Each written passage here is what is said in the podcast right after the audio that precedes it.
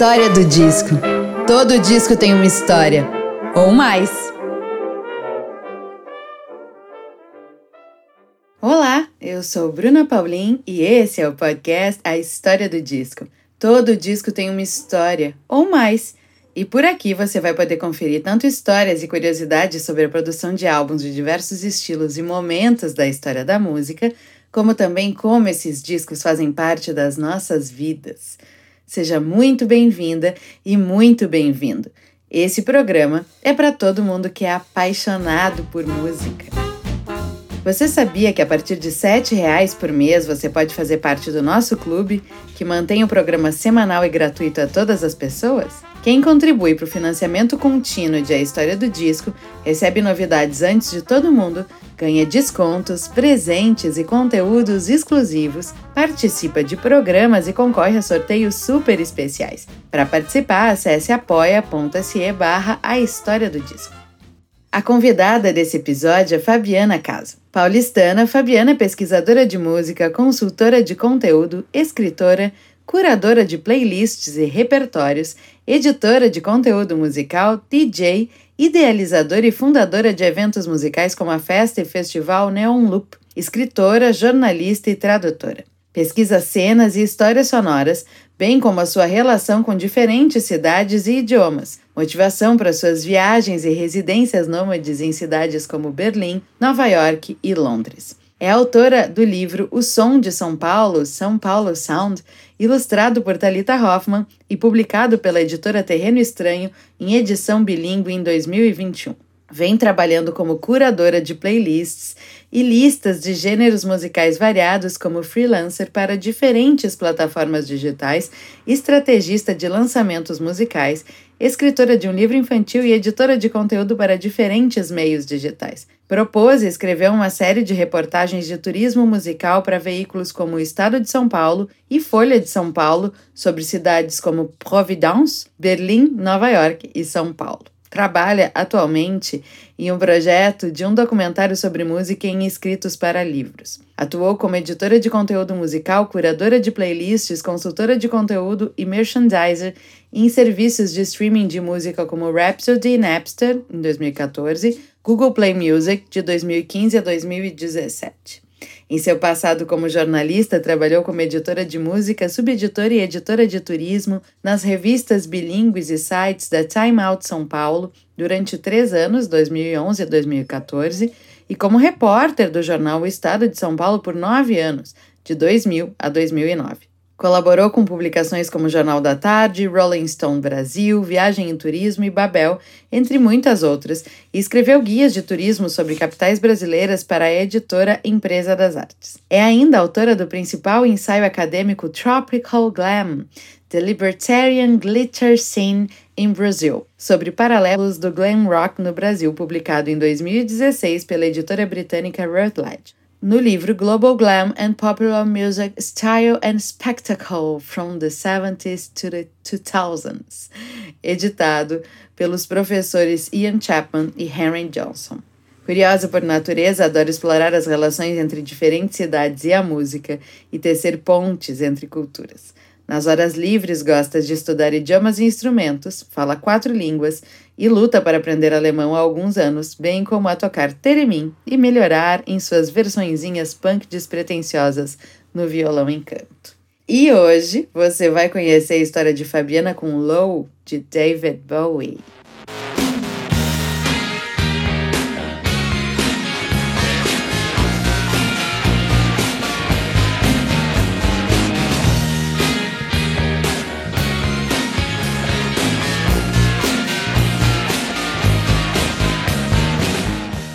Eu estava em grave declínio emocional e social. Acho que eu estava destinado em me tornar mais uma baixa do rock.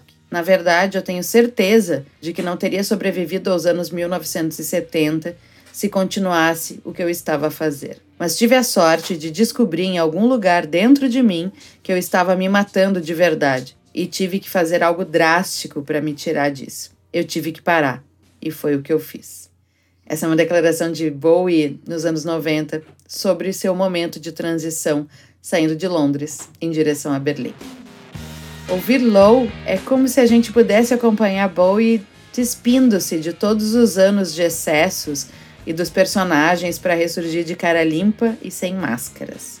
Na capa, ainda há resquícios de um Thin White Duke, seu último personagem criado na vida em Los Angeles, onde vivia seus dias mais intensos e pesados, atraindo para perto de si todo tipo de péssima referência de carga negativa enquanto ele inventava e encarnava esse novo personagem. O Duke era uma espécie de versão má do próprio Bowie. Em Berlim, não havia espaço para a superficialidade plástica do mundo das celebridades. Apesar de Low ser considerado o início da trilogia em Berlim, boa parte da gravação foi feita na França durante o mês de setembro, no mesmo Chateau de Roville, do qual saíram discos de Elton John, como Goodbye Yellow Brick Road, Pink Floyd, Obscured by Clouds, T-Rex, The Slider e até da brasileira Tuca, Drácula I Love You. Mesmo lugar onde três anos antes tinha sido gravado Pin-Ups e onde o próprio Bowie tinha acabado de terminar The Idiot do Iggy Pop. O encontro fundamental para o destino da obra foi entre Bowie e Brian Eno, que ocorreu em maio de 75. Eno tinha gostado de Station to Station, álbum anterior, enquanto Bowie sinceramente admirava os sons explorados pelo ex-membro do Roxy Music com Discreet Music e a propensão desses últimos anos aos compositores minimalistas tais como John Cage e o Philip Glass. Então, Bowie contratou Eno a participar das sessões para o seu próximo álbum, que segundo ele seria um disco puramente experimental. Uma das contribuições mais inovadoras e significativas feitas por Ino para o trabalho no estúdio foi a implementação da técnica dos 124 cartões das estratégias oblíquas, Oblique Strategies, que ele criou em 75 com o artista Peter Schmidt. Os cartões eram escolhidos aleatoriamente pelos músicos no estúdio e cada carta continha uma frase, contém, na verdade, né? Esse, esse baralho ainda existe, ou observação enigmática utilizada para sair de um beco sem saída ou de um dilema. Instruções como enfatize os erros, o que seu melhor amigo faria, o que aumentar, o que reduzir, tente imitar, preencha cada linha com qualquer coisa ou use uma cor inaceitável são encontradas no baralho. Isso resultou para o Bowie uma abordagem composicional totalmente nova. Certo dia, no Chateau de Roville, Bowie e Eno ligaram para Tony Visconti.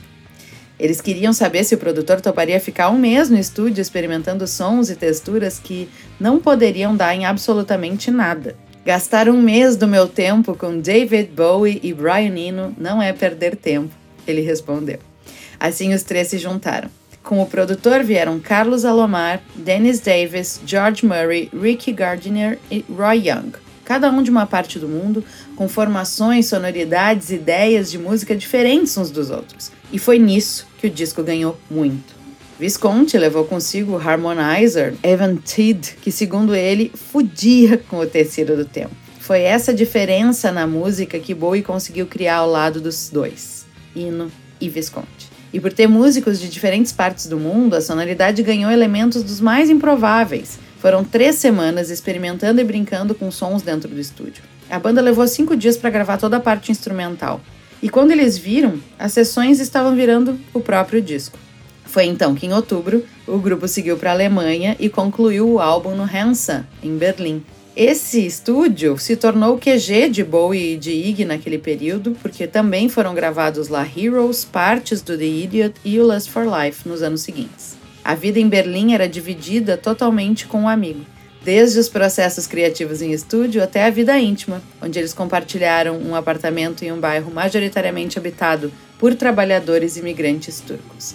Uma vida sem holofotes, sem celebridades e sem cocaína. Low só foi lançado em 14 de janeiro de 1977, sendo o 11 álbum da discografia de Bowie por conta da insegurança da RCA em relação ao disco, que foi um sucesso ao chegar ao segundo lugar no Reino Unido e ao 11 lugar nos Estados Unidos. Além de integrar diversas listas dos melhores discos ao longo dessas décadas todas, a insegurança da RCA se tornou um clássico dos clássicos da discografia de Bowie. E com vocês, a história do disco de Fabiana Caso. Fabiana Caso, bem-vinda à história do disco! Obrigada, Bruna. Que prazer estar aqui com você, querida. Nossa, uma alegria. Adorei nosso encontro, apesar de ainda virtual, mas logo espero que presencial. E fiquei muito, muito, muito feliz que tu topou participar mesmo. Fábio, a gente começa o programa sempre falando de memórias musicais, não farei diferente contigo.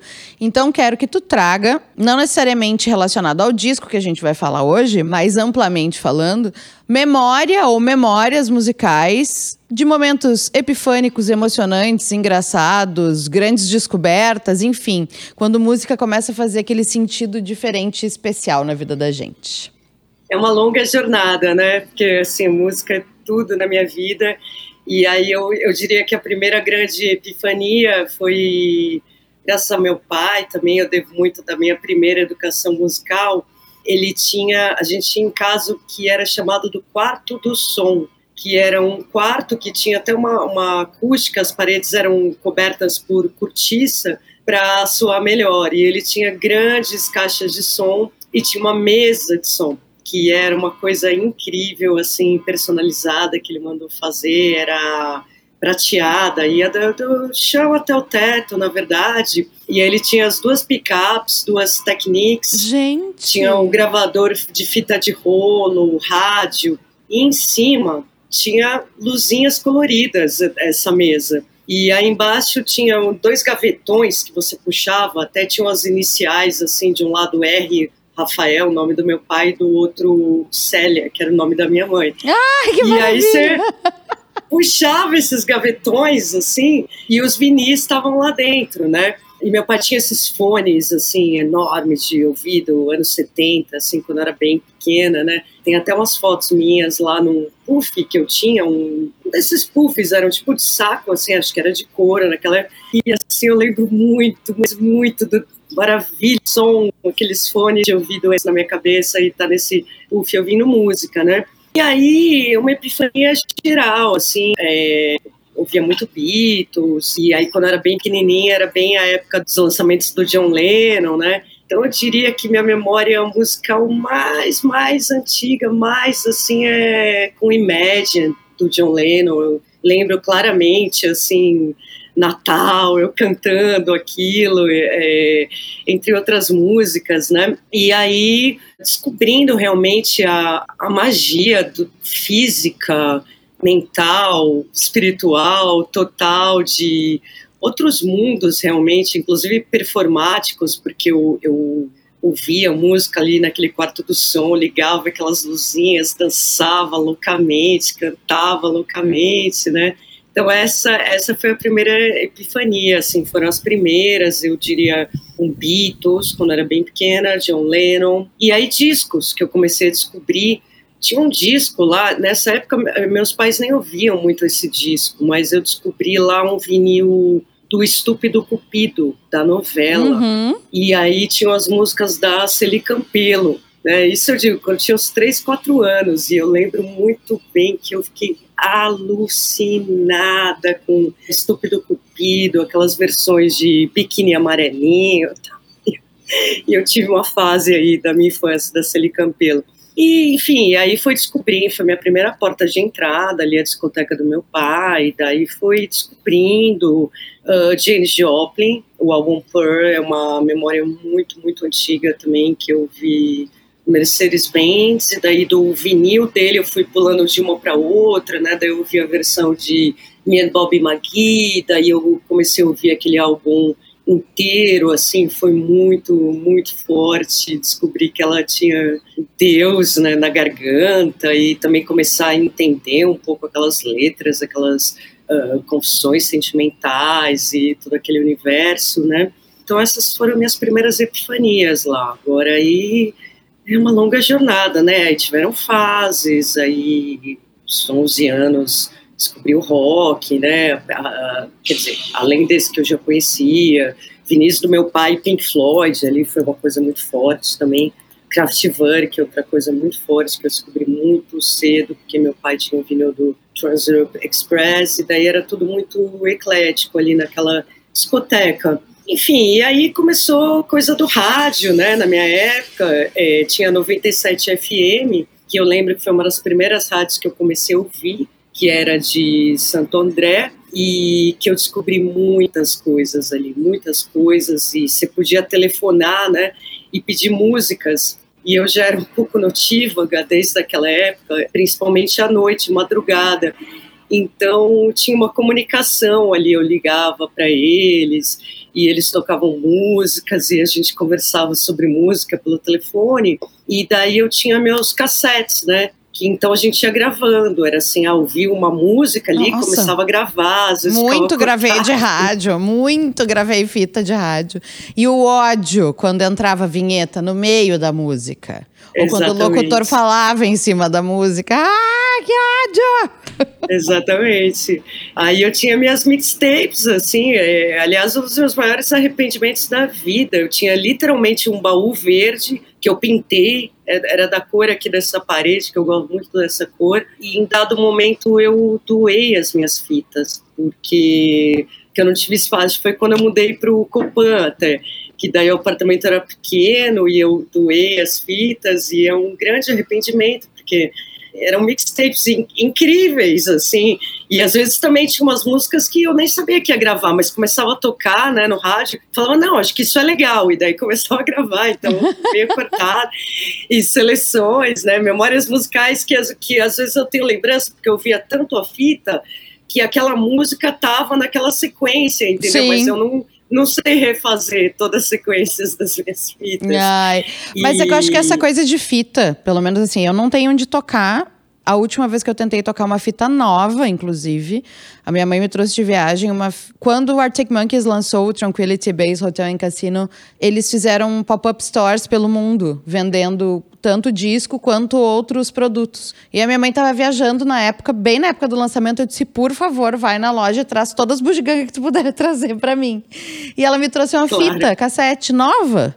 E eu botei no, no som, num dos sons que eu tinha naquele momento, que tinha dois decks de fita. Só que, óbvio, aquilo não, não era usado, sei lá eu quantos anos. Arrebentou a fita. Eu nem ouvi. Poxa. Elas assim, eram frágeis, né? É, eu, eu, assim, eu remendava às vezes. Sim, eu fitas. remendei, eu cheguei a remendar, botei pra tocar de novo, arrebentou de novo. Ai, tá, chega, não, deu.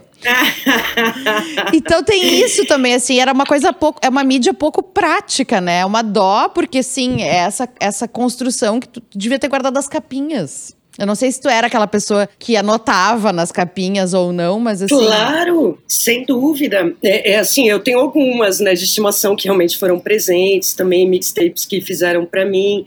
E eu guardei algumas, até relativas a outras epifanias musicais nessa jornada, né? Porque além do rádio, isso, é, no momento subsequente, aí com uns 15, 16 anos, Aí vieram outras epifanias em fita, em primeiro lugar, porque era essa cultura também. Vinil era muito caro, então eram os amigos da escola, meus amigos, e, e a gente se gravava as fitas Óbvio. também. Um tinha um vinil, um tinha uma fonte. Então essas ainda estão aqui, que foram as fitas, por exemplo, o Studies. Foi uma grande epifania quando eu ouvi Studies pela, primeira vez. Eu conheci a Ramones, conheci outras bandas, enfim, do, do punk rock subsequente, né? E Studios foi essa epifania, que a capinha, a fita tá aqui ainda, que foi uma fitinha que um amigo me gravou, então ele até pintou, assim, tem uma pintura, e aí colou uma, uma fotinho, é toda uma arte, assim, das mixtapes, né? E foi aí que eu ouvi estúdios, e isso era uma. A gente trocava fita ali também. Ai, muito, óbvio. Rádio, era isso era muito, muito legal, importante. porque era a tua maneira de ou presentear alguém, ou dizer coisas através daquela fita, ou só a troca mesmo, do tipo, tu precisa ouvir isso aqui, então toma. Isso era muito sensacional. Eu adorava gravar fitas e ganhar fitas, sempre gostei. Mas eu tô Total. perdidamente apaixonada por esse quarto do som, por toda ah, essa aparelhagem e essa, essa gaveta com as iniciais sociais, gente, por favor. Genial, era genial. Não, era demais, era mágico. Eu queria que existisse ainda para eu, eu te convidar, assim, pra gente lá Não, a minha, a fazer minha uma tarde de música, né? A minha ambição de vida agora é ter este quarto do som. Apenas isso. a minha também, quando eu saí da casa dos meus pais a primeira vez, eu falei, não, eu quero, né, pelo menos ter uma jukebox um dia na minha casa, algo, algo assim, né? Então, acho que a minha, a minha também é, viu, Bruna? Um dia a gente chega lá. Sério, que coisa mais genial, genial, genial. Era muito legal. O quarto, e, e assim, eu nunca tinha escutado essa assim, tipo, o quarto do som. Genial. Não, era, era chamado mesmo, né? Meu pai ainda mora lá na casa é, uma ideia dele, ele até me falou o nome da pessoa que fez essa mesa, que eu não consigo lembrar, mas alguém de São Paulo, né? Uma coisa muito especial, inclusive por conta de outra conversa com algumas das minhas primas que frequentavam ali a casa, a minha casa, a casa dos meus pais quando eu era pequena, eu não sabia que tinha sido um mar para elas, tradução que são pessoas que não, né, não trabalham com música, mas elas vieram comentar também, falar, não, eu lembro, a gente dançava ali com as luzinhas e tal, então é, criou história mesmo. Muito legal, muito legal. Meu bem, então vamos falar de discoteca, né? Porque eu só imagino o que seja essa discoteca, por todos esses motivos, por todo esse histórico que tu já desse. Tu tava falando que tu te arrepende, por exemplo, de ter te desfeito das fitas. Tu foi aquela pessoa que se desfez dos vinis por conta dos CDs ou tu manteve? Tu só acumulou mais um tipo de mídia na tua discoteca? Eu nunca gostei de CD. A gente estava falando que de bom. fita, né? Eu sempre adorei fita e tinham essas trocas, né? E até tô lembrando só a última finalização da outra resposta que Mutantes foi outra epifania quando eu vi primeiro foi através de uma filha gravaram, né, pela primeira vez. Agora CD, sempre adorei vinil, então tem essa discoteca aí do meu pai, inclusive que ia ter alguns vinhos né, porque ele não não escuta mais. E a minha herança também dessa mesa de som, como a gente chamava, é a minha picape, que é uma Technics lá dos anos 70 que veio dessa mesa, né? A segunda picape não sei o que, o que houve. Inclusive, estou no momento que eu preciso consertá-la, que ela não está funcionando. Então, eu sempre adorei vinil, né? E esse ritual, a experiência dos vinis, né? Que é um tempo de escuta, que é realmente um, um, ritual ali com aquela capa, as letras, os créditos, a arte, o som de vinil, eu considero o melhor, melhor som, assim, principalmente para os graves, para os médios, né, o som encorpado é meu som favorito. As fitas eram essa mídia portátil, é, mágica, que eu usava também para gravar coisas e usávamos para trocar. Aí veio o CD, meu pai comprou um CD, eu comecei a trabalhar na imprensa também, né, estudava jornalismo, estudei jornalismo pensando no jornalismo musical já, e aí meu primeiro estágio, eu ainda estava na faculdade, era foi na revista Cover Guitarra, que então eu fazia matérias de música lá e tudo, e desde lá e subsequentemente eu ganhava muitos CDs, né, então meus CDs meio que vieram assim, os CDs que eu tenho, chegava muito CD, porque daí as, as gravadoras já, né, era tudo CD e tal. E aí depois também na minha carreira na, na imprensa eu fui ganhando, né, muito CD, ou artistas que mandavam CD também. Então assim, eu ouvia dessa maneira, né, me mandavam, mas é uma mídia que eu nunca gostei, desde ah, nunca. Eu também. Então, quando eu tive um, um dinheirinho lá nos meus 18 anos, que eu até trabalhei aí uma época, eu trabalhava em lojas, daí eu acabei comprando um carro e eu vendi o carro e eu fui comprar vinil. Eu saí com o dinheiro do carro, assim, fui comprar vinil, fui na Galeria do Rock, na Baratos Afins, e eu lembro dessa cena, assim, eu cheguei com o saco, eu não conseguia carregar, assim, de volta, sacola, sei lá, sem vinis, né? Era uma época que eu estava descobrindo bastante rock progressivo também, Frank Zappa, e daí voltei assim, pendurei. Gente, a Finis, né? história né? da mulher que botou um carro para dentro da Barata Aí a pessoa fica pensando, ela entrou com um carro dentro da loja? Não, com o dinheiro do carro e saiu com um disco. Com o dinheiro do carro. Sem ter carro para carregar os vinis, assim. Não, porque era super Genial. caro já naquela época. Sim. É, assim, agora nem se fala, né? Tá muito caro o vinil. Mas era, era caro, não era, não era fácil. Por isso as fitas também, né? Porque não dava. Então. Com certeza. Mas, assim, eu não, não diria que eu tenho uma grande coleção de vinis, não. Tem esses que vieram do meu pai, aí alguns que eu comprei, aí as fitas que realmente né, tinha uma Por favor, qual era, o, qual era o carro, Fábio? Porque agora eu tudo vou usar ah. a medida do, da marca do carro. Foi um Uno em disco, foi um Celta em disco, foi um Fuca em disco? Não, é, é muito pitoresco, olha, é muito ah. pitoresco. Tudo tem a ver com a música porque eu morava na Zona Norte, né, onde meu pai ainda mora, perto do Horto Florestal, no pé da Serra da Cantareira. E aí eu sempre tive essa piração de querer visitar os lugares onde moraram as pessoas, os músicos, onde a música foi feita. Então, eu descobri os Mutantes, né, acho que com uns 15, 16 anos, através de uma fita primeiro, e fiquei maluca, né, mergulhei muito na história deles e eles moraram ali na Serra da Cantareira, que é perto da minha casa. E aí tem a música, né, do Tiny Bug, é, que eles fizeram naquela música. Eu tinha um bug azul. E com ele, tipo, eu ia visitar lá, é, procurar onde que os mutantes tinham morado ali. Então, era um, era um bug, bug, esse carro. Gente, ela deixou assim. um bug dentro da Baratos Afins. Para sempre usarei esta medida. pedir lá pro, pro Calanca, assim, o cartão fidelidade, né? Faz Nossa, assim, ó, o Calanca tem que te tratar que nem uma deusa, uma rainha. Então é que discute isso aí. É, ele, é, é, ele, ele, que te trate muito bem.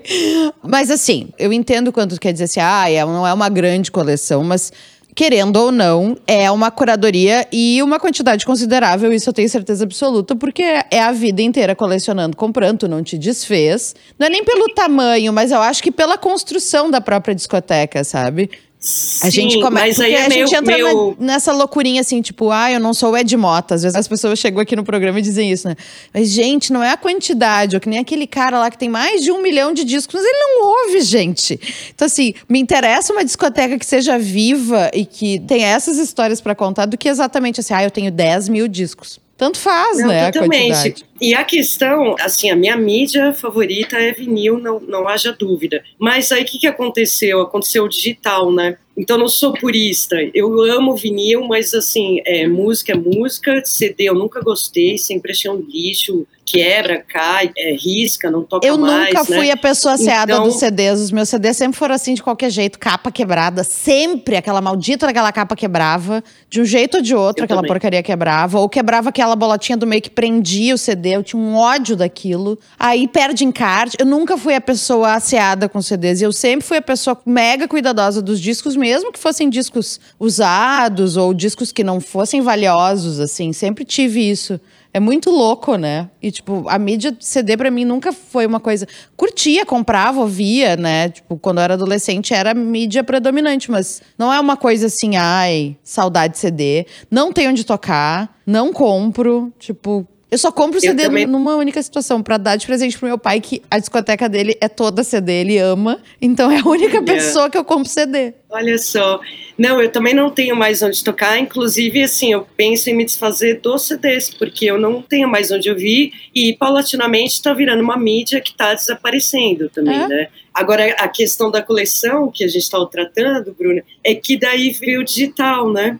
E aí, assim, me abriu, né, uma é, para mim, para todos, né, possibilidades assim inéditas de conhecer muita música, né?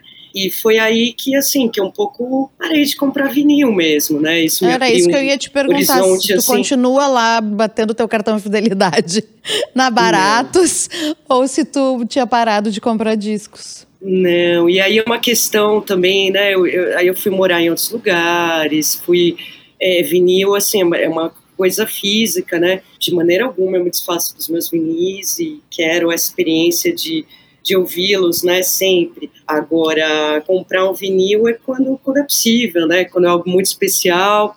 E, assim, sem dúvida que som é melhor e que a gente perde muito no digital, inclusive eu trabalhei, né, é, bastante tempo, trabalho até hoje com plataformas digitais de música. Então, MP3, por exemplo, a gente perde, né, em termos uh, sonoros, mesmo de, de qualidade, com a compressão do som mas é até uma discussão que a gente costuma muito ter que está esperando ainda, né, um formato ideal que não ocupe tanto espaço, digamos assim, nos nossos computadores, nos nossos devices e que seja uma experiência melhor de som, né? Mais próxima do vinil. O Neil Young tem os experimentos dele, né? Com outros formatos. E eu espero que a gente chegue lá, porque eu não tenho nenhum preconceito também. Então, assim, eu diria que minha coleção digital é muito maior do que minha coleção de vinis, ah, né? Lógico. Porque eu mergulhei nisso daí, daí como DJ, como tudo. E eu acho que é um é fantástico universo, né? Uma abertura para quem gosta de pesquisar música e usa as plataformas digitais, é,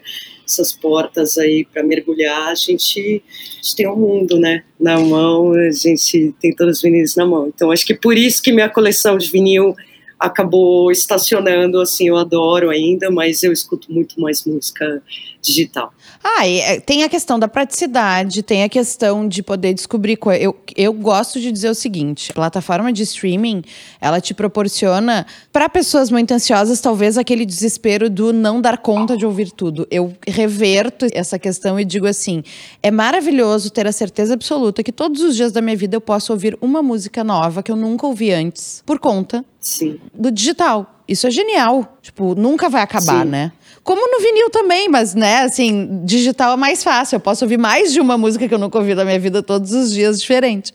A coisa da pesquisa, a coisa de descobrir, o próprio algoritmo que te mostra. Eu acho genial a coisa do Descobertas da Semana, por exemplo, né? Que é uma maneira de resgatar coisas que às vezes faz muito tempo que tu não escuta, por N motivos, e volta para ti e descobrir artistas e estilos novos e gravações diferentes de uma mesma música, eu sou apaixonada. Eu acho que é muito sensacional. E eu sou a rainha de ir com a plataforma de streaming aberta na loja de disco, tipo, não conheço, né? Às vezes o disco tá lacrado, não dá para abrir para ouvir, ouvir no streaming antes de comprar, por exemplo. Já fiz muito isso, mas muito. Então, é muito útil. É, é muito útil. Antigamente Antigamente era muito legal que algumas lojas de disco, em Berlim tem isso ainda, pelo menos tinha, é, quando eu morei lá em 2013, agora faz um tempinho que eu não vou em loja de disco mas você podia ouvir, né? É, tem, disco. tem, tem ah, a maioria das lojas tem, nem que seja um prato e um fonezinho, né? Não tem aquela cabine charmosa que tinha antes nas lojas, mas tem um cantinho para escutar. Algumas, né, tem isso, mas eu, o que eu digo é assim, aquele disco que tá lacrado, que não tem outro, que não dá para abrir para ouvir, né? Vai lá, tira o celular, escuta, ah, é isso aqui mesmo, eu quero isso, vou levar ou não, não era, não era o que eu tava imaginando. Ajuda demais. E claro, a coisa de espaço, de poder levar sempre contigo contigo, de tudo. Poder fazer playlist, que é uma delícia, e querendo ou não, é resgatar a fitinha que ficou lá para trás, né? Então, acho que tem várias coisas bacanas. E eu, eu sou usuária dos, dos dois formatos, muito feliz, assim, não, não sou uma pessoa que. Ai, não vou ouvir. E tem coisas que eu só ouço no streaming, que eu não vou ter em vinil, que eu não vejo necessidade de ter em vinil né? Então, uhum. acho que esse encontro é o melhor de todos, assim. Mas é óbvio que eu prefiro ouvir no disco, lógico que eu prefiro. O brinquedo é mais divertido, né? Por tudo que a gente já falou da questão visual, de sentar e fruir aquela obra, que a gente se conecta de um outro jeito. Ainda mais se a gente tem o quarto do som. Quando a gente tem o quarto do som, como é que tu vai querer ouvir streaming? Tu não vai querer ouvir streaming. Querer ouvir vinil. Total. Nem, nem, tinha chegado no streaming, né? É. Se não tivesse o quarto do som. Fabi, me conta, no streaming, tu é uma pessoa mais álbum ou tu é uma pessoa mais shuffle? Total álbum. Quer dizer, depende, né? É, na minha vida pessoal, total álbum. Né? Na minha experiência de lá ouvir, né? Sim. Porque eu ainda tenho, assim, além dos streamings, também eu tenho meu grande companheiro, meu iPod que denuncia idade, né, até hoje em dia. é, e aí é isso, a minha, minha herança lá dos anos 2000 e eu o tenho comigo, assim, uh, 120 gigas de música, álbuns, né, álbuns, álbuns, álbuns, eu escuto álbuns, gosto de álbuns, de uh, ver o conceito, escuto de cabo a rabo, às vezes mais de uma vez por dia, cada dia também tem o seu álbum, né, então, eu sou uma pessoa álbum, na minha experiência pessoal. Agora, na função ali, quando né, eu trabalhei no Napster ou no ah, sim, Google aí... Play, então a gente programa diferente, né? Ah, não, aí é ali. outra coisa. É, ah, até a coisa de fazer álbum. playlist curtir, mas é que tem gente, por exemplo, que não se apega à coisa do álbum, que ouve né? É, a maioria, né? Hoje é? em dia, é, a gente está num tempo de singles, né? De canções. Inclusive, alguns artistas nem lançam mais álbum, né? No máximo um, um EP. Agora, eu curto os álbuns. Eu, eu curto muito álbum e eu fico meio frustrada, assim, quando. Eu sou a pessoa de ouvir. Eu curto ouvir playlist, eu monto playlist, adoro, para mim é um esporte divertidíssimo, mas eu ainda sinto a falta de, não, eu quero ouvir esse artista a fundo, entender isso aqui. Eu acho que o álbum mostra pra gente coisas que talvez um EP ou um single não mostrem. Entendo que estamos num momento de mercado em que está se resgatando esse comportamento do single, mas eu ainda prefiro também álbum, com certeza. Última da discoteca, pérolas dessa discoteca. Então, assim, discos que não necessariamente são raros, tá? Pode até ser, óbvio, mas assim, coisas que de alguma maneira ou tu ganhou de presente, ou tu comprou numa viagem, ou te surpreendeu, tem algum caos, enfim, que tu queira contar, assim? Os discos. Enfim, os tesouros eu acho que ainda são os discos do meu pai, né? Que eu herdei, porque convivo com eles desde pequena, né? Então, olha. E, e assim, isso eu vou destacar pela minha experiência pessoal mesmo com, com esses discos tem um que eu até me lembrei de uma coisa muito interessante, que é aquele, aquele álbum que sempre me, me fascinou, a capa e tudo, e, o, e os sons que eu redescobri com uns, sei lá, oito, nove anos, que é o, é o disco da família Shankar com o George Harrison. Uhum. É, tô tentando lembrar o nome, mas acho que é Shankar Family mesmo o nome, que tem as, as filhas do Ravi Shankar cantando, né? E aquilo sempre teve um efeito muito encantatório em mim, muito é, transportador para outro lugar, e, e tem cítara, foi a primeira vez que eu vi cítara. E recentemente, recentemente eu digo há um ano, dois anos, que meu pai me falou que quando eu era bebê e eu não conseguia dormir, ele colocava esse disco Olha. e eu dormia. Eu falei, nossa, eu fiquei toda arrepiada, assim, sabe? e daí é um, é um, disco, assim, que eu, né, eu tesouro bebê. Ai, assim, que demais. Adoro, adoro, adoro saber dessas. É, e bom, o Trans-Europe Express, que eu te falei, do Kraftwerk, que é um álbum que eu descobri muito cedo e até hoje eu gosto muito, é tão significativo na minha vida e veio ali da discoteca do meu pai, né? Olha, uma situação é, que foi muito importante eu ter comprado um vinil. É, uma banda que eu descobri ao vivo praticamente, o DX, que é uma banda holandesa, não de Amsterdã, de Rotterdam, e eles têm uns 20 anos de trajetória, então começaram com uma banda de punk rock, mas aí passaram por várias formações e foram incorporando também outras influências e sonoridades. E aí eles fizeram um show, é, dois shows até em São Paulo, e eu vi um deles no, ali na Zona Norte, no. Como é que chama aquele lugar? Centro Cultural daqui a pouco eu lembro. E era um show gratuito até. E foi assim um encantamento, porque eu, eu descobri ali ao vivo os melhores shows que eu vi na minha vida. Comprei a, a camiseta e daí eles estavam vendendo os vinis também. Eu, eu amo comprar vinis. disco em show. Amo! E foi a melhor coisa que eu fiz, porque, porque é uma banda que não está muito disponível também, né, nas plataformas digitais e tudo. Então, é, esse é o vinil que eu gosto, assim. Ai, vinil, é, vinil em show e viagem. Dia, Vinil em Exatamente. show e viagem, a gente sempre lembra onde é que a gente estava, quando é que a gente comprou. A materialidade traz isso, né? Às vezes a gente não Exatamente. lembra quando é que a gente ouviu a primeira vez um artista na plataforma de streaming, mas a gente lembra quando a gente vê um show. E a gente lembra quando Exato. a gente compra um disco, ou numa viagem, ou num show, com certeza é. absoluta. Então vamos pro disco. Falamos tanto de disco. Que disco é esse, Fábio? Por que esse disco? Você sabe que podia ser vários discos, né? Eu sei, eu sei. Eu acho que tu foi a pessoa em mais de 70 episódios que sofreu mais para escolher o disco. Acho que temos uma vencedora. É, não é um sofrimento mesmo, porque podia ser uma série de, de álbuns realmente. Eu tenho é, uma série de histórias, isso depende da fase também. Agora, o álbum que eu selecionei é o Low, do David Bowie, mesmo porque me deu uma luz, porque a gente tem uma efeméride é, muito importante acabou de completar 45 anos o lançamento do Low, que foi lançado no dia 14 de janeiro de 1977, que coincide ali também, né, janeiro, com o aniversário do próprio David Bowie, uma semana antes, né, dia 8, e também ali o período que perdemos David Bowie, então, é, é muita coisa em, em, janeiro. E período do meu aniversário também, que Ai, a gente compartilhava, parabéns. né? O, o signo de, de Capricórnio. Enfim, aí com David Bowie poderia estar toda essa jornada. É, comecei mesmo com, com Zig Stardust, o vinil, olha, outra preciosidade da minha discoteca, com o qual fui presenteada quando eu tinha uns uh, 17 anos.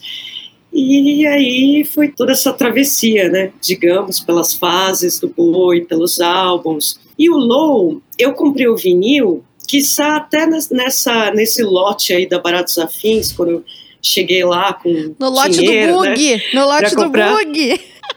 Foi naquela época é, que eu comprei o Low e eu ouvi o Low e né, sempre me identifiquei, claro, demais com Sound and Vision, ou com é, mesmo outras daquelas canções, Always Crashing in the Same Car.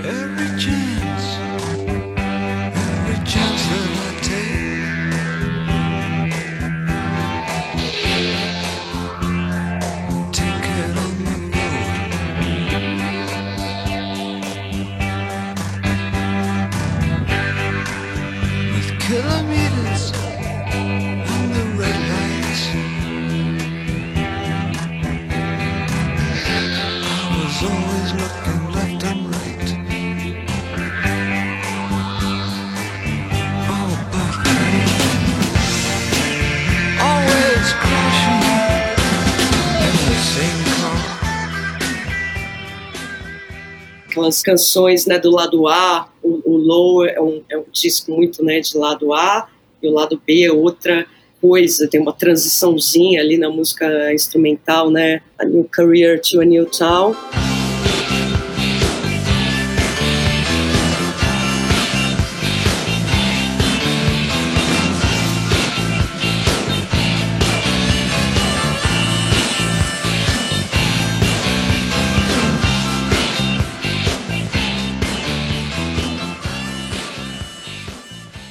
Mas ele te leva para outro mundo no lado B, com as uh, músicas, a sinfonia, eu diria, né, de, de ambient music, de música instrumental, é, do que eles fizeram ali, um, um, outro mundo. Então, mas aí o Low, é, tentando condensar, eu descobri ali na, naquele momento, mas eu estava, acho que, numa fase mais ali, ainda do glam rock, do boy, ouvindo muito Aladdin Sane, ou os Stardust, aí descobri a fase folk anterior, eu não estava sintonizada ali um pouquinho com o low, causa aquele estranhamento, assim, né? E eu gostava do disco, mas eu voltei a ouvir muito ele depois da minha primeira vez em Berlim. fui para Berlim pela primeira vez em 2010 e daí eu voltei em 2013 para morar, morei um ano lá. E aí quando eu fui para Berlim, né, sempre o David Bowie muito forte como uma referência de Berlim, apesar dele não ser alemão, né, de ter ido lá e particularmente o Low, depois muito mais o Heroes, depois o Lodger menos, mas que são observações sonoras dele sobre sobre aquela cidade, sobre Berlim. Sim, elas são, essas obras são desse jeito por conta daquela vida e daquele espaço. É muito uma construção do ambiente interferindo totalmente. Se ele tivesse em outra cidade, não seriam esses discos, seriam outra coisa. Totalmente. Não, as inspirações e tudo. E quando eu fui para Berlim, mais ainda quando eu morei. Bom, vamos lá, vamos por partes então. Eu sei que eu voltei a ouvir mais esse álbum, né? Ah, boi, várias referências também, além disso é, Christiane F. Né?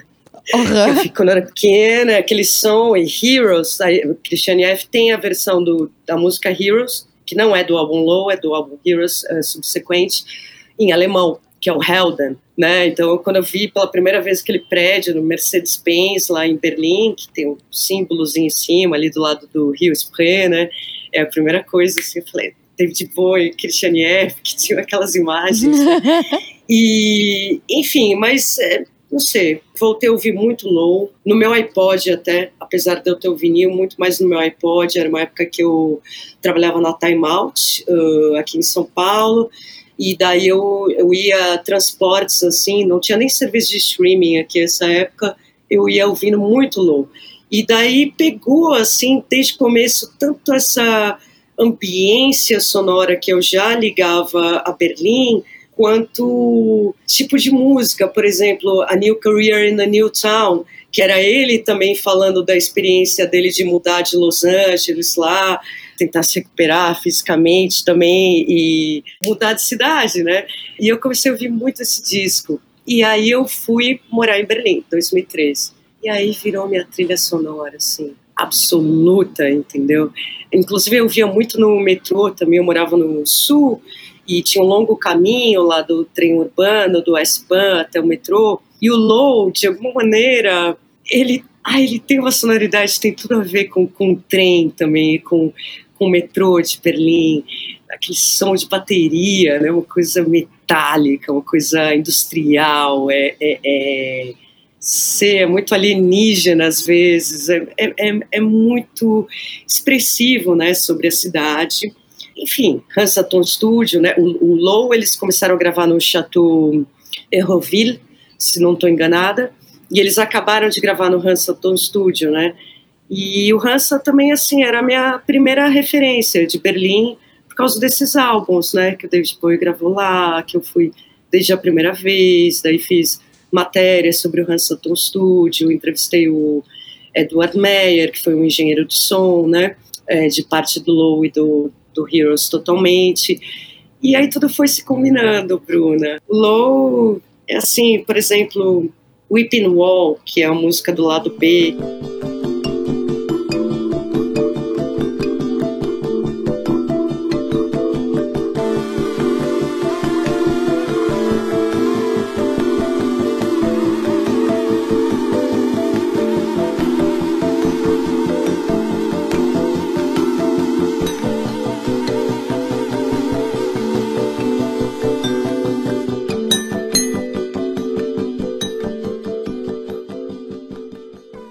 uma dessas músicas sinfônicas, né, da colaboração do Brian Eno com o David Bowie, que é, é o muro que chora, né? É incrível, assim, o quanto retrata da atmosfera dessa cidade ou dessas memórias, né, com o muro que ele que ele via ali e ainda de uma atmosfera industrial de som de Berlim.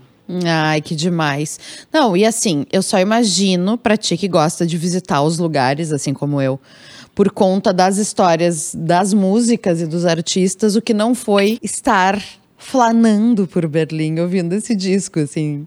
Assim como para mim foi muito, muito demais chegar em Londres e botar o transa para tocar enquanto eu descia Portobello Road. eu acho que a gente tem essas pequenas assim, esses pequenos prazerzinhos desses encontros da música, assim, que eu acho muito, muito, muito genial. E o mais louco, a gente começou a falar que eu comecei a pensar, gente, mas Heroes também é de 77. E ele ainda escolheu, não sei se foi uma coincidência ou não, mas o dia 14 para lançar, porque foi 14 de outubro de 77 que saiu Heroes. Olha só, olha só, não, não tinha pensado que era no dia 14. É, eu não Agora, sabia, eu, eu, fui, eu fiquei pensando, tá, mas foi mais pro olha. fim do ano, porque eu me lembro de assistir aquele programa do Mark Bolan, que ele teve na Granada TV por pouquíssimo tempo. O último episódio que ele gravou antes de morrer no acidente de carro foi um episódio com o Bowie, que foi o Bowie lançando Heroes no mercado britânico. E eu fiquei, tá, mas era inverno, era verão, o que, que era aquilo? Não é possível. É uma janela muito pequena de tempo. Olha que interessante. Mas o que acontece? Eu acho que assim acabou saindo no mesmo ano pelo seguinte, porque o Low, imagina, foi é, muita coragem, né? Depois do Young Americans e daí do Station to Station, que ainda tinha ali o, o Plastic Soul, né? Como ele chamou, Soul de plástico. Ele se lançar nessa experimentação, né? Com o hino e assim usando sempre o, o Bowie usa, fazia música no estúdio, literalmente, usando colagem, usando várias técnicas ali aleatórias também, toda aquela história dele. Agora, ele chegou num ápice ali disso com o hino para compor o low, de experimentação, né, de um outro som. E aí o que acontece? A gravadora RCA, se não me engano, parece que eles nem queriam lançar o low, porque acharam que ia ser um fracasso comercial total, né? Então, me parece que demoraram pelo menos três meses, teve três meses de atraso do Low para lançarem. E não foi o álbum promovido, né? Que nem o, o Boi fez muita promoção. Ele escolheu, ao invés de lá ser o tecladista do, do Iggy Pop na turnê. ah, eu vou brincar de outra coisa. eu vou ali brincar de outra coisa e já volto. Sim, Exatamente. É, é um disco, é um disco que ficou totalmente num limbo. O que não faz sentido nenhum, porque é um descasso maravilhoso. Mas tu tem razão, ele fica num limbo, porque Heroes é, quando as pessoas falam Bowie, fase Berlim, é a obra que as pessoas pensam em primeiro lugar normalmente, né? Porque foi o disco que tocou mais, porque né, a música é um hit absurdo que perpassa o conhecimento de quem é David Bowie. As pessoas conhecem Heroes e talvez não conheçam Bowie. Isso acontece, né? Pode ser uma porta de entrada, inclusive, né, para descobrir o artista e a obra. E aí os discos anteriores, exatamente dessa fase soul que é maravilhosa, também engolem antes, né? Então assim, ele ficou lá perdido, ele não deu luz o suficiente a gravadora não deu luz o suficiente? Mas é, é interessante que, apesar de tudo isso, acho que para a própria surpresa do Bowie, de todos, né? Porém, Sound and Vision, que está no Low, né? Acabou indo bem alto ali na Sim. parada de sucesso britânica, né? E, e, americana. Agora, o Low eu acho um, um álbum muito interessante, porque é, é apesar de todo esse tom industrial, e triste mesmo, né? E Low é daí, é meio ah, para baixo, né? É, do estado de espírito do Bowie, ele também que estava se separando, estava no divórcio com a esposa, estava no divórcio com o empresário dele que ele brigou, estava saindo dos Estados Unidos para se curar Estava se divorciando um vício, né? de Los Angeles. De Los Angeles, do vício. fez muito mal, né? Ele ficou Sim. bastante pirado até nessa fase aí. Parece que enfim, excesso aí da, das drogas, então era uma coisa assim também, ah não, eu vou morar em Berlim com hip hop, onde eu posso ser anônimo, porque lá vivia numa banda, não tava nem aí, né, pra estrelar, e é um momento que ele sai dos personagens também. Também. Das máscaras ali, do, do Zig Stardust, depois tá do Plastic Soul, mas que era o trama do Thin White Duck, né, personagem sombrio até o Thin White Duck, e fala, não, esse aqui sou eu. Ele, ele começa até as pouquíssimas entrevistas que ele fez, especial não era mais um personagem, era ele ali com uma camisa xadrez, com uma camiseta, sem, assim, sem, ele, ele, Sem sabe? pintura no cabelo, e... cabelo na cor natural, sem maquiagem, sem figurino. Tipo, roupa de civil. Sem figurino, falando, não, agora, agora sou eu, agora não é mais meu personagem que está falando, agora sou eu que estou falando, sou eu fazendo música, eu estou curtindo essas bandas alemãs aqui, você escuta no Low, essa influência, e, e de bandas que eu estava descobrindo também quando eu redescobri o Low, tipo uh, Tangerine Dream, a chamada Cosmic Music, ou Krautrock, pejorativamente, né? Então, tem tudo isso naquele álbum. Agora, por outro lado, eu acho muito interessante, e eu também estava identificada com isso, Berlim é um lugar silêncio de Berlim. Tinha uma, tem uma grande amiga minha, cantora Mariette, ela é francesa, mas ela morava em Berlim na mesma época que eu. É, é incrível é, tudo que acontece em Berlim, mas o silêncio da cidade. Ela me falou uma coisa assim um dia que ela conseguia ouvir os órgãos dela, ouvir os órgãos dela interiores funcionando em Berlim e eu sentia uma coisa assim, no começo também, do tipo, nossa, eu, eu ouvi a minha respiração, tem um, é um silêncio de Berlim, que eu não, não sei explicar melhor do que isso, que ele, ele capta essas atmosferas ali naquele álbum. Agora é muito humano também, porque por outro lado, apesar de ter letras minimalistas, né, no, no lado A, ele fica repetindo, por exemplo, always crashing in the same car, e que parece que foi que literalmente era o boi dando volta num carro porque ele estava transtornado e ele bateu o carro assim. Nossa. E mais letras onde ele fica repetindo o Sound and Vision, que ele fala se ele vai ficar no quarto, ele vai ficar para sempre dentro do quarto azul, e uma pergunta muito minimalista, né? Você, você já parou para pensar no som e na, na visão das coisas, né?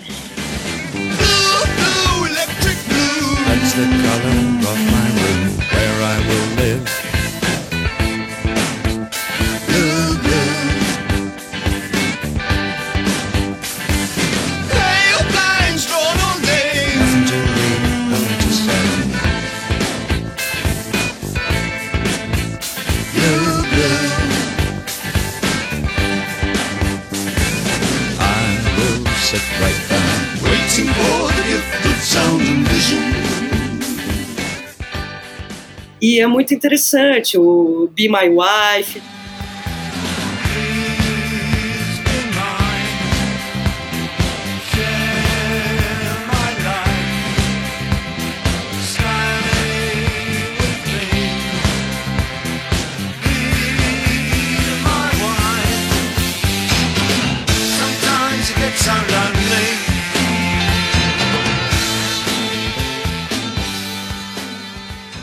Também refletindo ali um pouco sobre a separação dele, que é esse álbum quase sinfônico experimental, então a sinfonia que às vezes até parece fantasmagórica no, no lado B, mas por outro lado muito humano, assim, de muita o Boi ali falando das tristezas humanas dele, né? E que eu, tipo, eu não sei, que de alguma maneira, não que eu tivesse essa tristeza naquele momento, mas que fazia eu pensar muito, assim, olha o Boi aqui no quarto dele, é, no Berlim, no anonimato, é, colocando tudo isso na música, nas... É, observações dele sobre essa cidade, como ele conseguiu captar esse som aqui, né? E acho que por isso que eu escolhi esse álbum, álbum muito especial, assim, nessa e fase. E foi uma baita escolha, muito obrigada.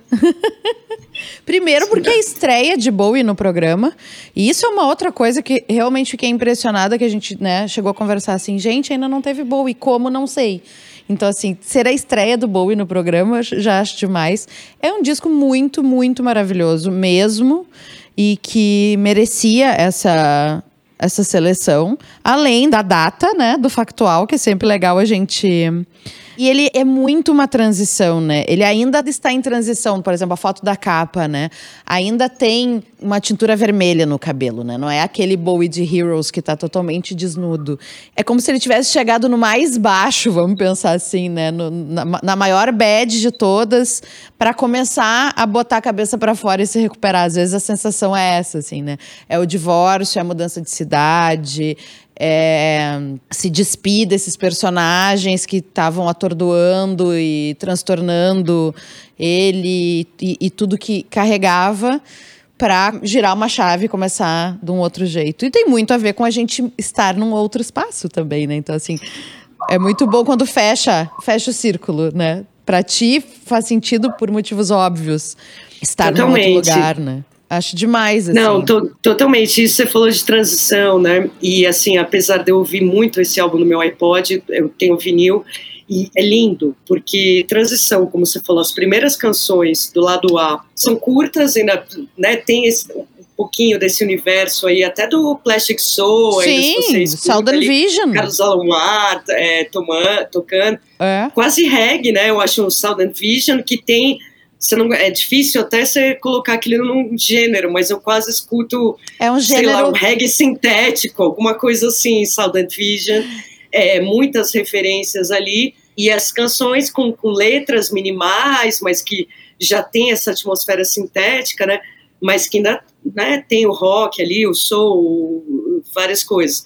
E aí você vai para o lado B de sinfonia sintética, é. né, experimental, que é outra coisa, instrumental ou com vozes ali, também com aquele eco, né, fantasmagórico e tal, e, mas que apontam em outra direção. Então essa transição, como é eles muito. Cons conseguiram realizar ali naquele álbum é, é incrível, e não e esqueçamos, né, também que é um trabalho assim do Bowie, mas do Brian Eno, uma colaboração muito estreita, e Tony Visconti ali que usou Harmonizer, não sei como é que chamam isso em português, fundamental ali para aquele som de bateria, né? É, não, essa parece trinca... que ele, ele falou pro Bowie, ah. ele falou, é, o Bowie e o Brian Eno ainda lá na França tal, e chamaram ele para coproduzir o, o disco, né?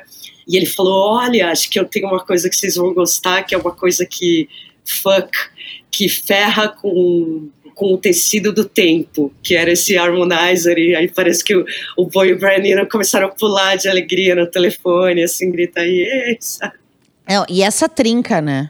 Esse encontro desses três e o que eles produziram juntos também, também tem isso, né? Escolher esse disco também traz isso que é muito maravilhoso. Mais alguma coisa que tu queira contar pra gente de Low, do teu Low? Quero. Eu achei muito impressionante é, com Tony Visconti. É, esse não é do meu low, mas esse é, é uma história que é incrível, né? Você ter uma sensação física, espacial, inclusive que não tem tempo, né? A Berlim que ele viveu era outra Berlim que eu vivi, não tinha muro, mas eu imaginava aquele muro ali do, do lado do, do estúdio, mas como eu conseguia reverberar essa música que ele colocou ali, para mim, como uma tradução de alguns aspectos, pelo menos da plural Berlim, né? Agora eu acho incrível, assim, é, é como uma confirmação, por exemplo, uh, Whipping Wall, que é uma das faixas do segundo álbum aí, que eu chamo de sinfônica, é, é uma peça ali sintética, né, com aqueles vocais, com símbolos, vibrafones, é muito percussiva também ao mesmo tempo, e ah, eu sempre ouvi ali quase chorando, sabe, pensando nesse muro mesmo que dividia, e enfim, todas as histórias que eu escuto ali, como ele estava ali do lado do muro, no, no Hansa, e eu tinha essas sensações, e, e, não sabia muito, sei bem da história de Heroes, da, da música Heroes, que ele realmente escreveu a letra lá de dentro do estúdio, vendo o muro, porque ele via o Tony Visconti com uma namorada. Ali, Sim, dia, essa etc. história é maravilhosa. É demais, é, é, demais. E era muito perto do muro mesmo, do, do estúdio. Então eles estavam vendo e ali tinha um guarda, né, a guarita ali com as armas. Eu, eu vi é uma coisa impressionante. Eu fiz uma matéria, né, sobre o Raston Studio para revista Brasileiros e eu vi muitas fotos que eles me deram lá nessa época, nos anos 70, quando o Boi gravou lá. A Nina Hagen, a Nina Hagen no primeiro álbum dela conseguiu cantar a capela fora do estúdio que era o silêncio total. Gente. Daí você vê a foto da rua. Hoje a rua tem um prédio atrás do outro, daí tem um prédio do Hansa, tudo bem. É inacreditável quando você vê a foto daquela época. Era apenas o prédio do Hansa que sobrou. Daí todo o resto era ruína, assim Nossa. do lado. Então era só o prédio na rua e o, e muro, o muro, aqui super perto e o guarda, guarita ali, uma coisa né, absolutamente, é, uma imagem assim sombria industrial, imagino com aquele muro e nada na rua. Tanto que dava para Nina Hagen gravar a capela do lado de fora. Assim, é. Imagina! É, olha, histórias em que esse estúdio é o parte. Agora, voltando, o Wall é, é muito legal. Eu vi uma entrevista do Tony Visconti recentemente, quer dizer, não é muito legal, mas eu fiquei muito impressionada com ele contando a história, que é a inspiração para o Boi fazer essa música, tal, com, o hino, veio nem do muro que ele via, mas eles tinham um passe, quando eles moraram lá, eles podiam ir para o lado oriental. Então eles iam. Ele, o Bo e tal de Cal, tinha o Checkpoint Charlie, né, que era o posto ali americano, e eles mostravam visto lá e eles podiam circular. E daí ele conta que era muito triste só quando eles voltavam, conta lá, né, que eles ficavam impressionados que os outdoors não tinha produto, era tudo assim, beba leite, coma carne. Escove os dentes. Vacine-se. E aí, só que ele fala que é muito triste, porque daí quando eles voltavam, começavam a ter pessoas que iam se agarrar no carro e falar com eles e começar a gritar, chorar, falar, pelo amor de Deus, deixa eu entrar no carro com vocês, deixa eu me esconder para eu ir para o lado ocidental. ocidental. Né? E ele falou que era muito triste, assim, sempre esse momento, e não sei até se eles pararam um pouco de ir por isso também. E eles não podiam fazer nada, assim, né? Não, não era possível. E, ah, muitas histórias ali até no museu, né? Muita gente morreu, né? Tentando atravessar também Nossa, rio, não sei o quê. E gente que ficou décadas sem uh, saber de parentes, sem, né? Que só se reencontraram Sim. depois da queda do muro. Gente que tentava e... fugir ou que tentava se comunicar, né? Gente, é, é muito louco tu pensar. Não, simplesmente daqui tu não passa. E não tem como tu saber se tá vivo, se tá morto, se tá bem, o que, que aconteceu com aquela pessoa. Nada, né? É, uma coisa, mas e ele falou que foi isso, a inspiração para a música que é o Whipping Wall, né? E eu fiquei muito impressionada. E, e, ele contou outra história que eu também não sabia, que o Boi dentro dos experimentos dele, e quanto mais aí nesse disco, né, que é, atingiram outro patamar, né, artístico, realmente as experimentações com o Nino, com o Tony Visconti, com o Edu Maier, que foi um engenheiro de som, que essa ainda essa música, que é uma música bem triste mesmo, mas que é lindíssima, assim, eu convido todo mundo a realmente ouvir esse lado B do Low, que é uma sinfonia, uma coisa cola na outra ali, de uma maneira magnífica, mas essa música, ele falou que quando ele tocou pela primeira vez, o Boi pediu para todo mundo fazer um desenho do que aquela música evocava. E parece que todo mundo desenhou um muro irregular, assim, um muro que fazia uma curva e que daí tinha uma lua brilhando assim, e todos os desenhos eram iguais, eles não viram um desenho do outro. Eu falei, gente. Ai, por isso, por isso que ele é ele, né? Por isso que ele é esse gênio incrível. Exato. Que demais isso. Que história ótima. Muito legal, né? É, eu vi o Tony Visconti, falei, nossa, que, que coisa. E a sensibilidade, né, para captar. Era uma observa, era foi a primeira observação dele ali sobre essa atmosfera sonora, física, humana dessa cidade naquele momento. Sensacional. Meio de 70. E agora eu tô desesperada porque eu não tenho Low em vinil e eu preciso. Ah, Low precisa, Low precisa. Não, precisa todos, né? Mas assim, ai, preciso muito, não tenho e preciso muito. Vai ser a, a próxima aquisição pra discoteca, com certeza. Tu sabe que eu tenho isso, o programa é um gatilho, óbvio, né? Porque quando eu não tenho, eu quero ter desesperadamente, porque eu fico vindo de novo, aí a gente estuda sobre, conversa e eu. Ah, agora eu preciso ter. É sempre assim, o próprio inverno. Não para, não tem fim. Vamos falar de O Som de São Paulo. Mas olha, olha, Bruna, só uma última sobre essa. Ai, por favor. Assim, eu amo loja de disco e é uma tentação, assim, absurda, né? E agora, mesmo às vezes, quando eu não posso comprar os vinis, às vezes não dá para carregar, né? Mas eu vou nas lojas de discos, assim, em todos os lugares. Por exemplo, Londres, quase me Meu suicidei. Deus. Lá na loja do Thurston Moore, que ele, ele abriu uma, uma lojinha, está rolando ainda. Estava em Londres, né? Quando veio a pandemia. É Ecstatic Peace Library e daí não só os vinis, mas ele tem os fanzines, ele tem, ele tem fanzines históricos lá, livros artesanais, oh. coisas assim, tudo de música. Fiquei louca lá, olha lá, eu cobicei muito. Ele tinha um compacto verde do Lennon e da Yoko, assim, uma coisa capinha, assim. Era, ai, era tão caro, mas eu fiquei babando lá, assim, e, e, e loja de disco também eu adoro conversar, né? Óbvio. Com as pessoas da loja é, de disco. É a então, melhor coisa. não é nem comprar, mas a melhor... só admirar os vinis, ver, assim, né? A melhor coisa do universo do vinil é a troca na loja de disco, para mim, pelo menos. É o programa mais divertido, porque assim, tu vai descobrir coisas. A Lorena Calabria disse uma coisa maravilhosa aqui no programa, que o disco acha a gente, né? Não é a gente que acha o disco, acho, o disco acha a gente. Acho. E aí, assim, esse encontro de dar de cara com uma coisa que tu não tá procurando ou que tu não tá esperando e que tu vai levar para casa. Eu tenho essa brincadeira, né? Óbvio que tem aquela lista de coisas que a gente quer. Agora, por exemplo, tem mais um item nessa lista que é low porque eu não tenho vinil.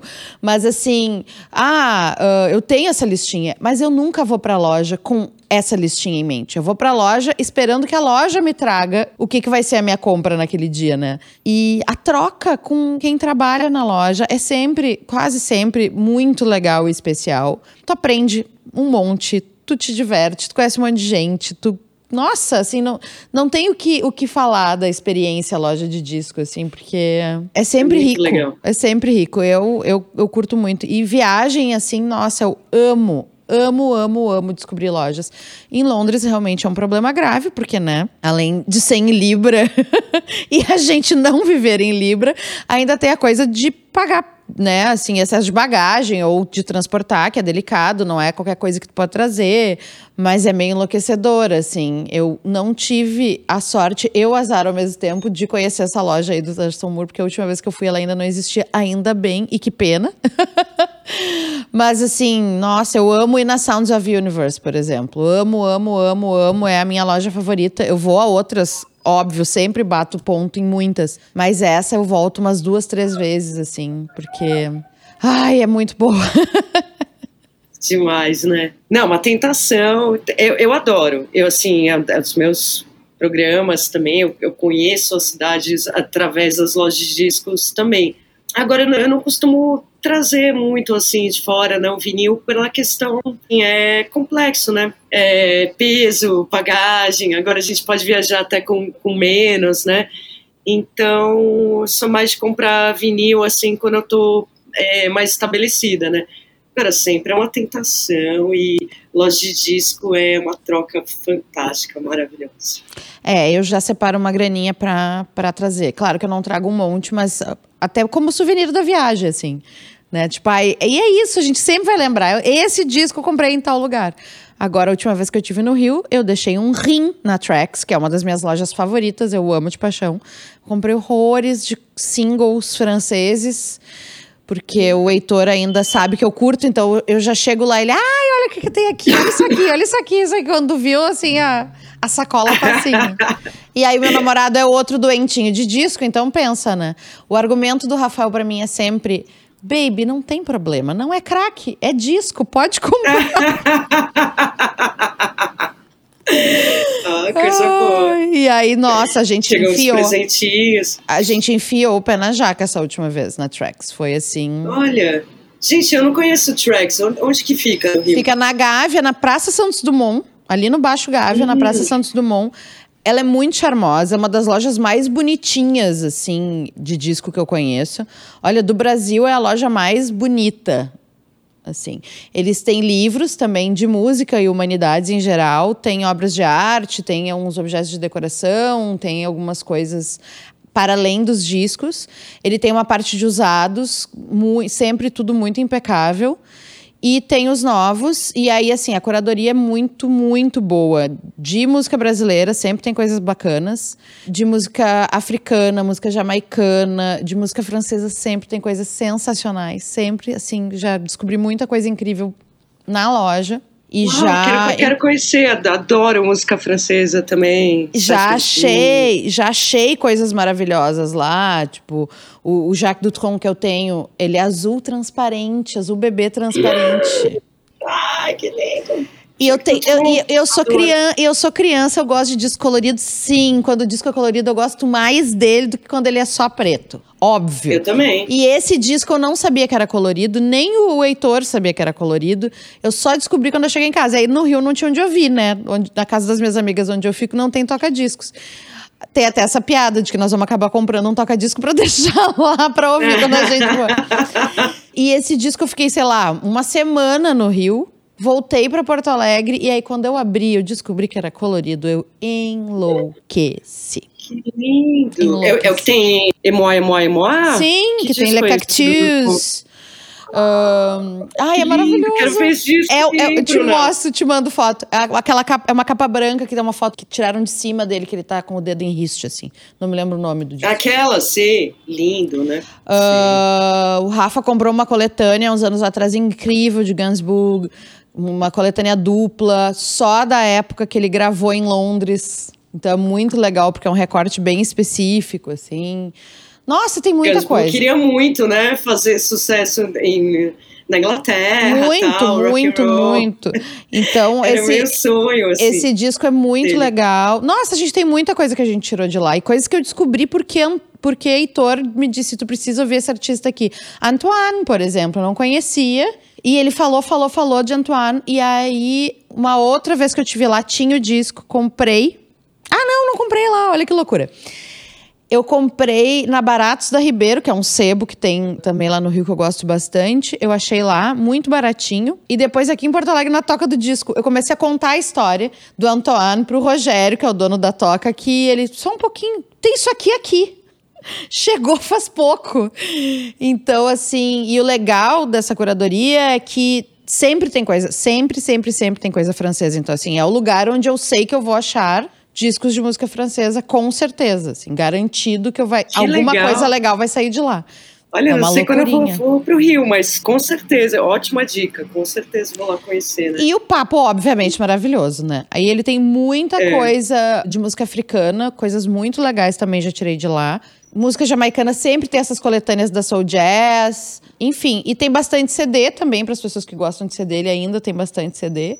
E tem muita coisa usada também. Então é muito. Nossa, é. Mas assim, pra tu ter ideia, eu mal olho para os discos de rock. Claro que eu olho. Mas eu nem presto tanta atenção ou me empolgo em garimpar quando eu tô lá, porque eu, ali tem um nicho específico que me agrada muito e que eu sei que eu não vou achar em outros lugares, sabe? Isso também é muito legal, né, da loja de disco. A gente sabe que tal lugar vai ter coisas específicas. Né? Tu vai achar coisas diferentes ou que tu gosta muito num estilo naquele lugar. Isso eu acho sensacional também. Essa última Total. vez eu comprei um Johnny Halliday, isso também foi dica do, do Heitor, porque eu não ia dar bola nenhuma. É um disco que ele faz versões de várias músicas originais em inglês, assim. E é uma delícia o disco. E eu não ia dar bola nenhuma se ele não tivesse me mostrado. É sempre assim, eu sempre volto com um tesourinho ou mais de lá. Gente, que bom, que legal é, saber que tem uma loja de discos assim é setorizada, né? Que não é, não é tão comum, né? A música não, não é. francesa. É. é. que ele, ele algumas... é de família, ele é de família, acho que avós são franceses. Ele já me contou e agora não, não, não vou ter certeza de te dizer. Então, assim, ele já tem uma conexão e ele tem muito conhecimento de causa. Então, também, assim, para ele deve ser assim um absurdo não ter música francesa nas lojas de disco. Porque para ele é muito lógico que tenha, né? É. Não, e foi uma cultura que mudou, né? Porque tinha. É, eu sei pelos meus pais também que falavam assim, né? Você ouvia muita música francesa, italiana no rádio. Sim. Né? E até ali, né, quando começou a tocar rock também, versões, não sei, Rita Pavone. Então não, não era não era como é hoje, né? Tinha música francesa. Tinha muito mais do que tem hoje, mas vamos falar de O Som de São Paulo, esta belezura. Ah. É muito demais esse livro, Fábio. Fábio, conta um pouquinho como é que surge a ideia do, do Som de São Paulo. Quanto tempo tu levou para pesquisar e produzir o livro? Som de São Paulo é uma velha ideia, é, sentia lacunas de um livro que juntasse algumas das tantas cenas musicais que tivemos aqui na cidade e que fizesse uma espécie de mapeamento, eh, mostrando também os lugares da cidade. Som de São Paulo é quase uma proposta de um tour musical, tem até um mapa, a gente coloca endereços de alguns lugares, das cenas que se desenvolveram de 1967 a 1985. E aí era a vontade de contar algumas dessas histórias musicais, de resgatar memórias visuais também ligadas a cada cena, ligadas aos fanzines ligados a essa estética realmente da, da música, de pôsteres, de shows, e também com as suas repercussões no, no presente, né? Que é o final de cada capítulo, assim, a gente liga cada uma dessas cenas a suas, seus ecos presentes, digamos assim.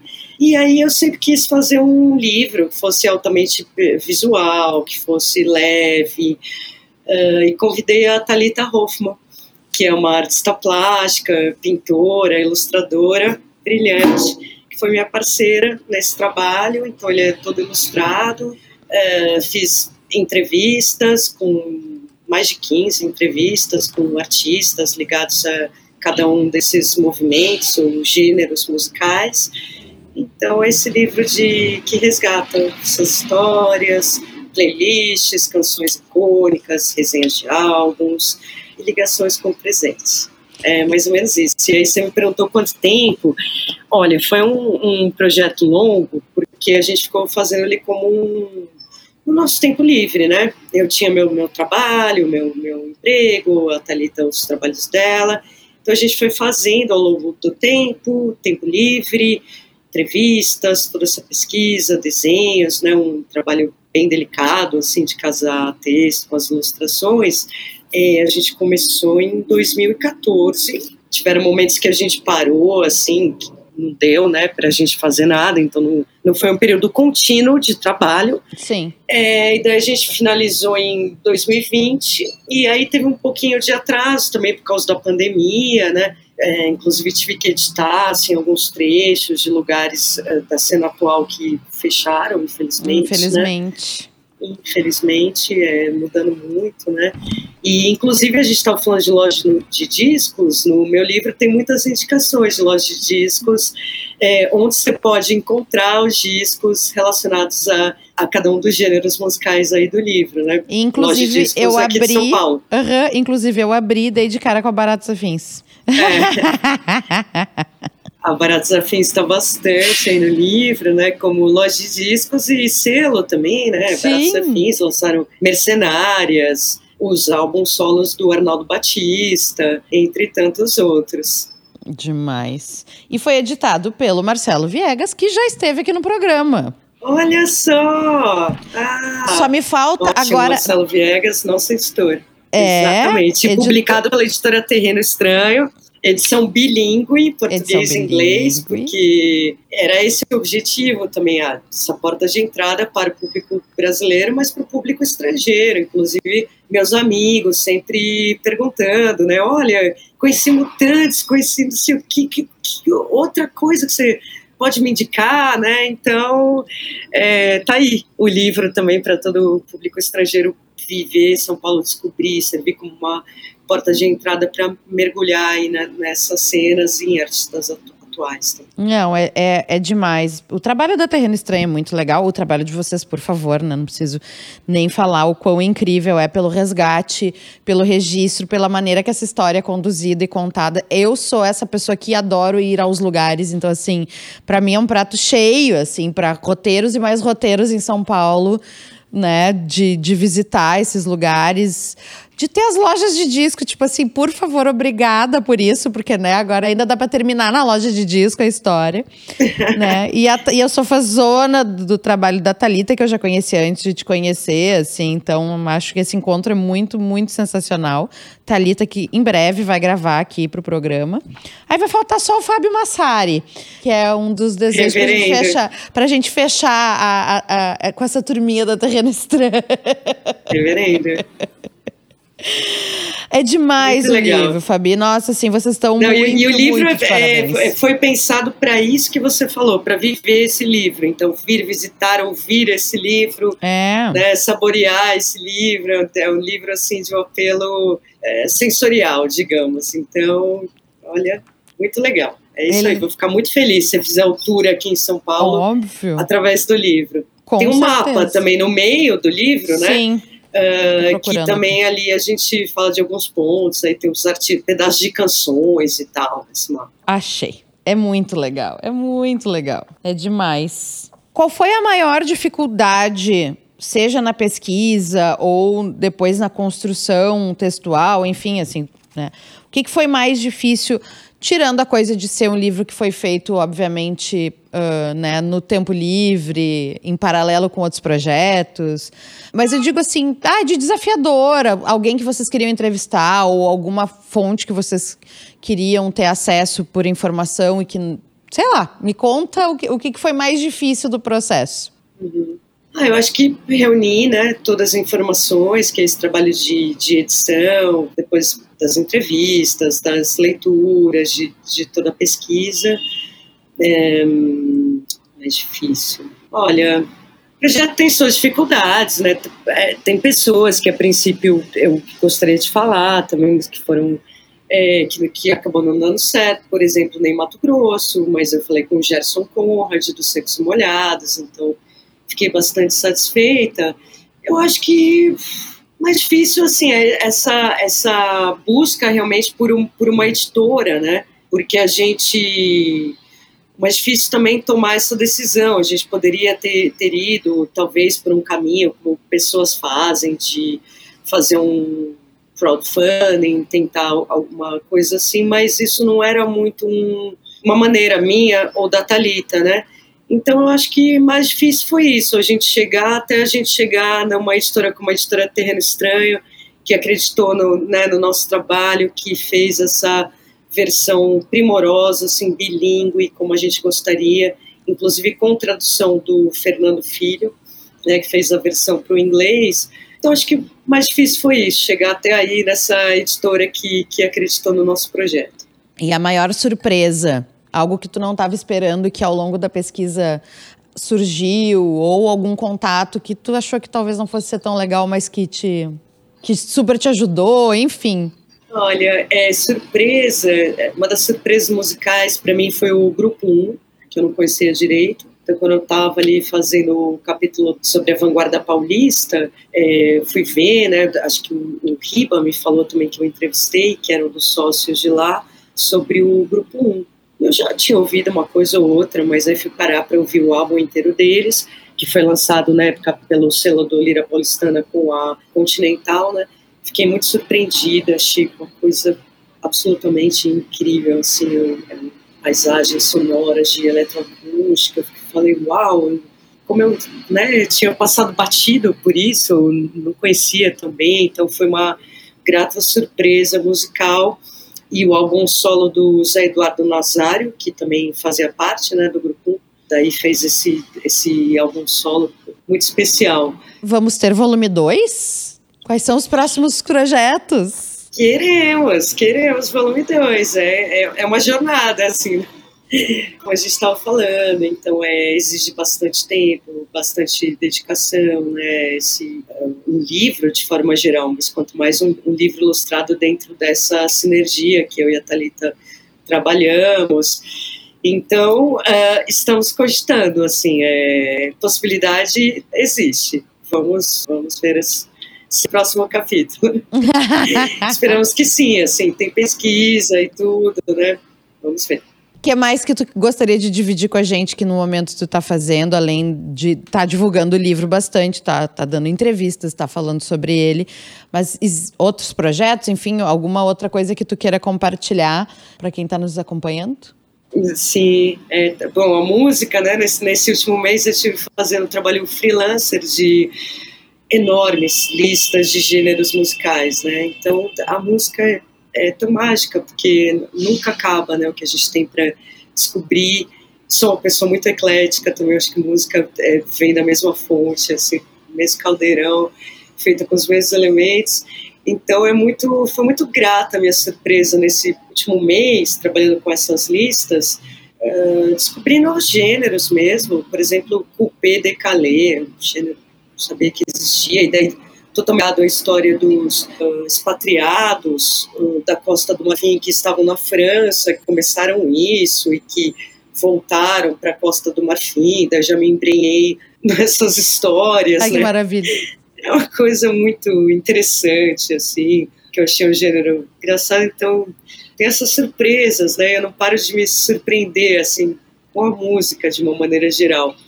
Agora, de meus projetos pessoais, eu ah, dividiria que acabei de editar um, um livro infantil, que é uma mistura de ficção, não ficção, que é uma história que eu escrevi para minha sobrinha, tem 11 anos agora. Olha! E que tem a ver com Berlim, porque é uma história que se passa em Berlim, né? E tem a ver com música no final. Então, é um trabalho que eu, que eu acabei agora de, de editar, como, como editor e tudo, e em breve deve ter outras é, novidades sobre esse livro. E é isso. E vamos ver se a gente tem o, tem o volume 2 São de São Paulo. Ah, estou aguardando ansiosamente pelo volume 2 já.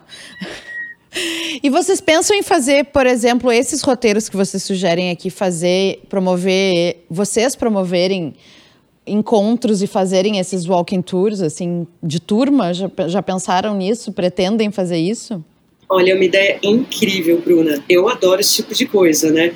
Então eu tinha a ideia que teve a pandemia no meio. Sim. Agora, a minha ideia inicial era, inclusive, a gente fazer o lançamento em algum dos lugares, ou fazer um tour, ou assim, eu tinha uma ideia de fazer vídeos, né? Até para a gente promover é, o livro em cada um dos lugares, com os artistas que eu entrevistei também, talvez, e já contar histórias, né? Então, da minha parte, tem super essas ideias. Vamos ver se a gente consegue. É que a pandemia deu uma é, melecada, assim, digamos, né, nesses planos.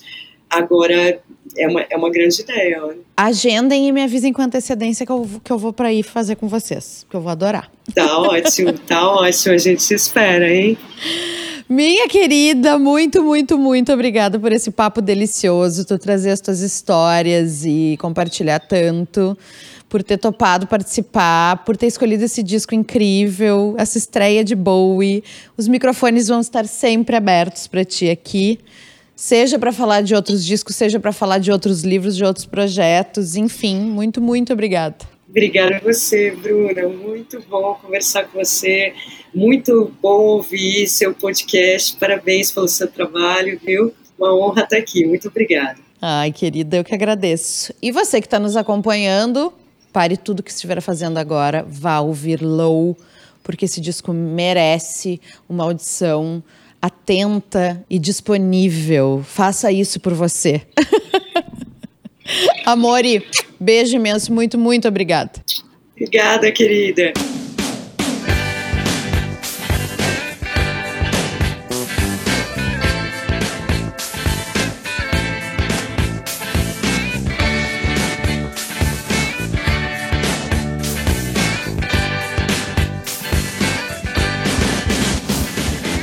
Esse foi o sétimo episódio da terceira temporada de A História do Disco.